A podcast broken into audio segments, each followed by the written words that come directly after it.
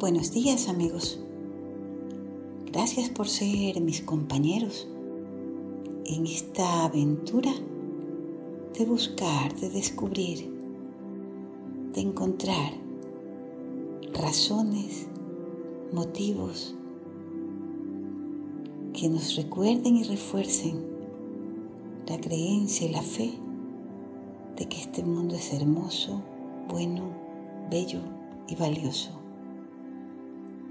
Gracias por acompañarme a través de este camino que iluminado por un rayito de luz nos permite encontrar razones, motivos valiosos para seguir adelante en este trabajo de mejorar cada día como seres humanos.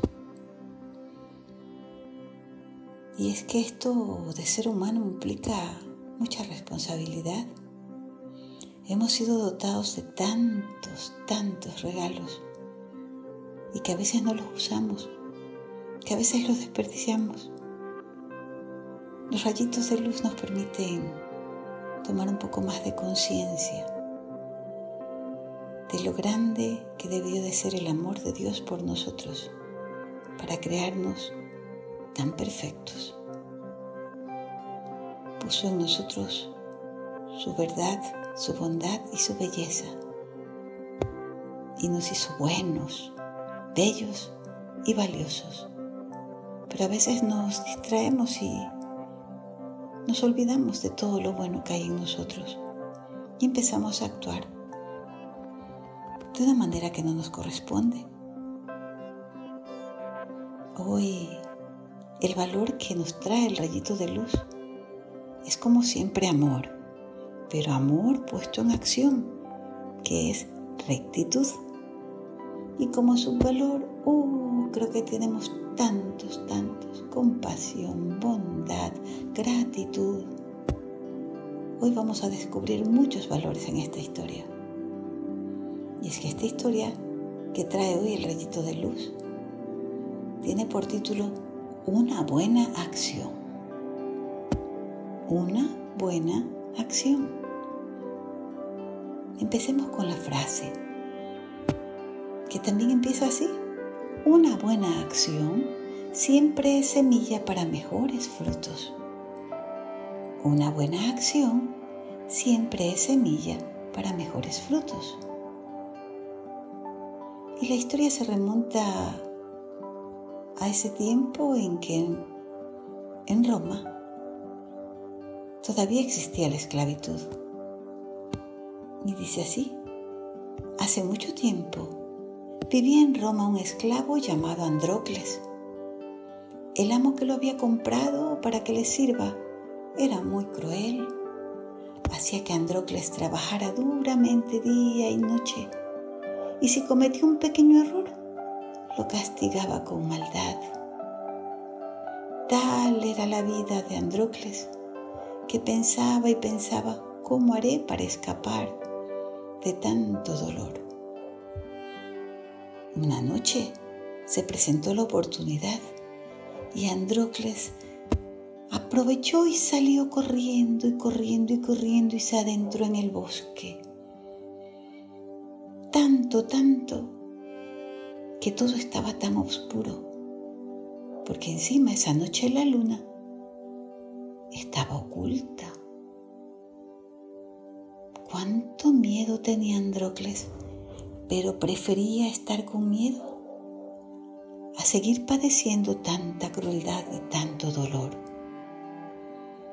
Y así, espero que amaneciera y con los primeros rayos del sol pudo divisar una pequeña cueva. Pensó, este es el refugio que necesito de modo que Andrócles se instaló en la cueva y allí pasaba los días. Pero una mañana se despertó con un atemorizante sonido que lo podía escuchar cada vez más cercano y más cercano. Era el rugido de un león, pero era un rugido especial, extraño, porque se lo oía como adolorido, como aterrado, como asustado. Ah, un león herido es más peligroso todavía. Pues resulta que de pronto vio que en la entrada de la cueva estaba el león. Escondido en una esquina, Andrócles veía cómo entraba el animal. Qué terror sentía. Mas de pronto se dio cuenta de que el pobre león ya no rugía, sino que gemía, gemía de dolor. Viéndolo en esas condiciones, Andrócles dejó de lado su terrible miedo. Más fuerte fue el amor que se despertó en su corazón al verlo en esa condición. Una de las patas del león estaba hinchada y sangrante y el león lo miraba como pidiendo compasión. Andrócles con mucho cuidado se acercó, tomó la pata del león y al descubrir que lo que tenía era una gran espina clavada, cuidadosamente se lo sacó. Entonces salió al bosque a buscar un poco de hierbas medicinales, las trituró, se las puso sobre la herida y rasgando un pedazo de sus propias ropas hizo una venda y le cubrió la pata. Después de tres días, la pata del gran león estaba sana. El león, como demostrando su gratitud por lo que Andrócles hizo, le lamió las manos, le lamió los pies y luego se marchó. Pero Andrócles se quedó en la cueva por varios días más pero ya tenía hambre. Lo que podía encontrar en el bosque en realidad no le alcanzaba y decidió ir al mercado de un pueblo cercano a ver si encontraba algo que comer. Con tanta mala suerte que a ese mismo lugar también había ido el despiadado amo, dueño del esclavo. Pobre Andrócles.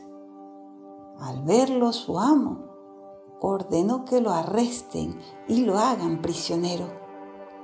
Y es que en aquellos días las leyes romanas eran muy severas para con los esclavos que huían de los amos. El castigo consistía en llevarlos al Coliseo romano desde la prisión, en una jaula, y enfrentarlos con una fiera hambrienta. ¡Qué cosa! Todos disfrutaban de ese espectáculo, incluso el rey y su familia. Ellos iban al Coliseo y eran testigos de esta cruel lucha en la que siempre era la bestia la que ganaba, matando y comiéndose al esclavo. De acuerdo a la ley, Andrócles sería llevado al centro del Coliseo, armado con una espada. Y al poco tiempo, un hambriento león sería soltado. Y así pasó. Cuando Andrócles ya estaba en el centro del campo, un gran león corrió en dirección suya, listo para atacarlo. Mas de pronto, antes de que él pudiera levantar la espada para defenderse, el león paró a rayas frente a él y como haciéndole una reverencia, se tiró a los pies de Andrócles y empezó a lamérselos. Entonces Androcle pudo reconocer a su amigo. Era el león de la espina, su compañero de cueva. Poniendo sus brazos en el cuello del animal, ambos se dieron un gran abrazo. Los espectadores, testigos de esta escena, sintieron que un gran milagro estaba pasando y empezaron a aplaudir y a pedir que liberen al esclavo. El rey y su familia, sorprendidos ante lo que veían, mandaron a traer a Andrócles para que les diera una explicación y escucharon la historia acerca de su cruel amo y de cómo tuvo que huir al bosque. ¿Pero no sentiste miedo al acercarte al león en la cueva? le preguntó el rey. No, en absoluto, dijo Andrócles. Sentí que era mejor morir como alimento de un león hambriento que tener una larga vida de esclavo de un cruel amo. El corazón del rey se conmovió con esta respuesta y poniéndose de pie, dio una noticia. A partir de este momento, Andrócles es libre. Su amo no tiene más derechos sobre él. Y Andrócles agradeció y desde ese día pudo ser un hombre libre, más feliz y listo para ayudar y servir a todo el que lo necesitase. ¿Qué les pareció esta historia? ¿Qué les pareció la reacción del león? ¿Cómo es que un león que es tan fiero pudo ser tan agradecido? ¿Será que el amor es capaz de los más grandes milagros? ¿Será que la fiera más grande puede ser domada con amor? Bueno, esta historia nos ha demostrado que sí, que es posible. Por eso yo quiero preguntarles a ustedes, ¿qué lección les dejó hoy esta historia? ¿La compartimos? Listo. Mis amigos, muchas gracias por haber estado hoy conmigo en este nuevo rayito de luz. Y de todo corazón deseo que las lecciones, las enseñanzas de esta mañana se guarden en su corazón, en su mente, y que la pongamos en práctica en cada pensamiento, en cada palabra y en cada cosa que hagamos el día de hoy. Así aseguraremos una jornada hermosa y feliz. Gracias por ser, gracias por estar. Les dejo mi cariño y bendiciones. Nos volveremos a ver pronto con un nuevo rayito de luz en este mismo lugar. Claro, si Dios lo permite, si Dios quiere. Nos vemos.